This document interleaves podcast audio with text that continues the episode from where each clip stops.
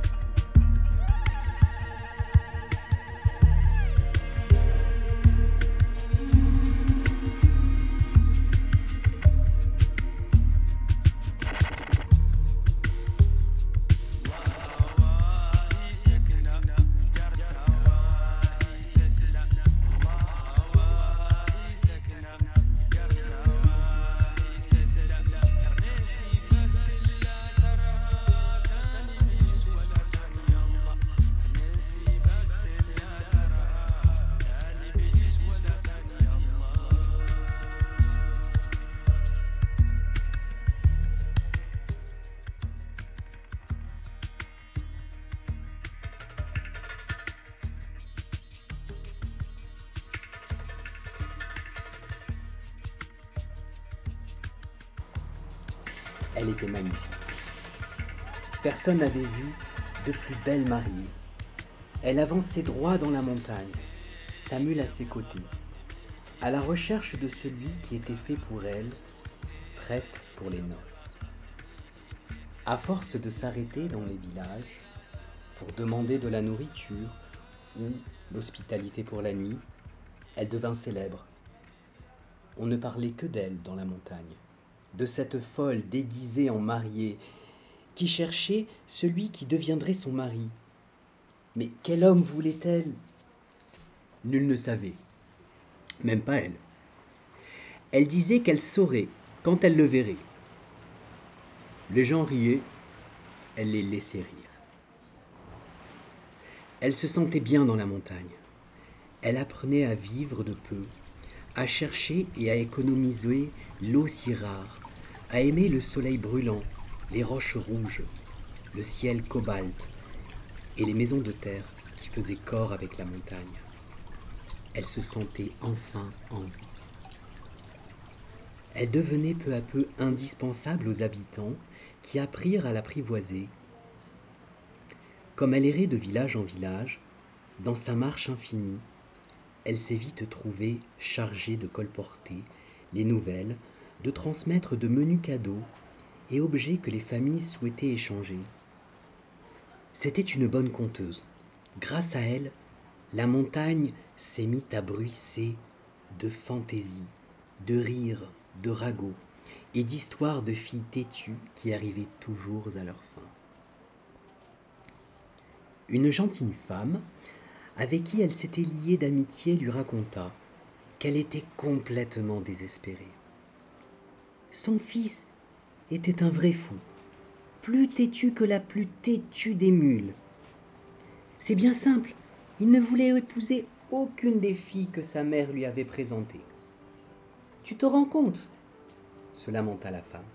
Il a dit qu'elles étaient toutes trop grosses, trop satisfaites d'elles-mêmes, que sa vie, il n'en avait qu'une, et qu'il la voulait belle.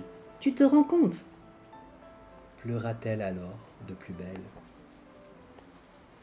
Oh oui, je me rends compte, sourit la jeune fille. Elle demanda à la femme de l'accompagner au hammam. Alors la femme la lava, la frotta, lui ôta jusqu'au dernier reste de poussière du chemin.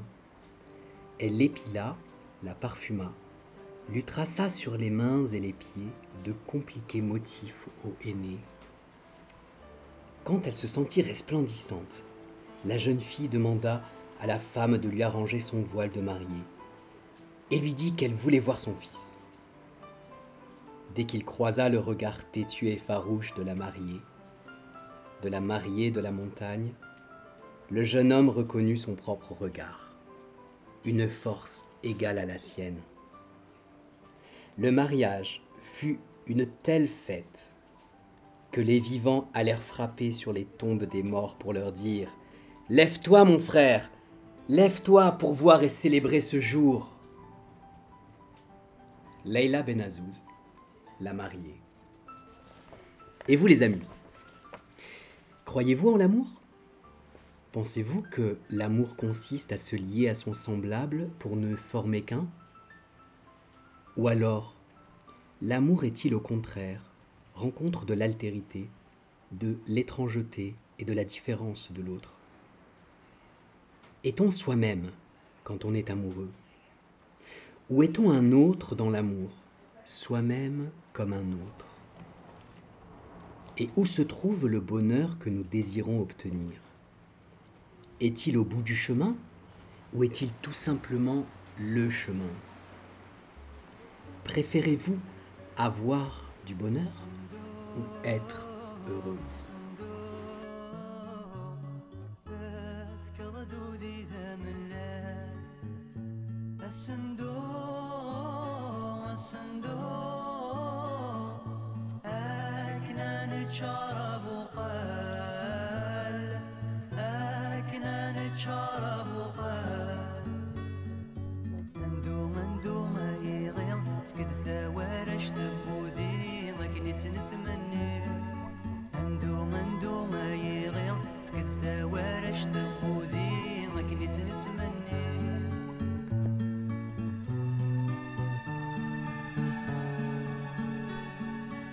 سيدي حزني فالسن ذي ما يسعغ البضنا ولما لظ يتوسن الحفي الزوزني تشنا.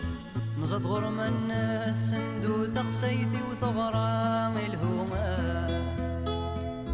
يغين ذي يندو يفرو هذي يندو يفرو. صلفض لي كبابينهما صلفض لي كبابينهما and door.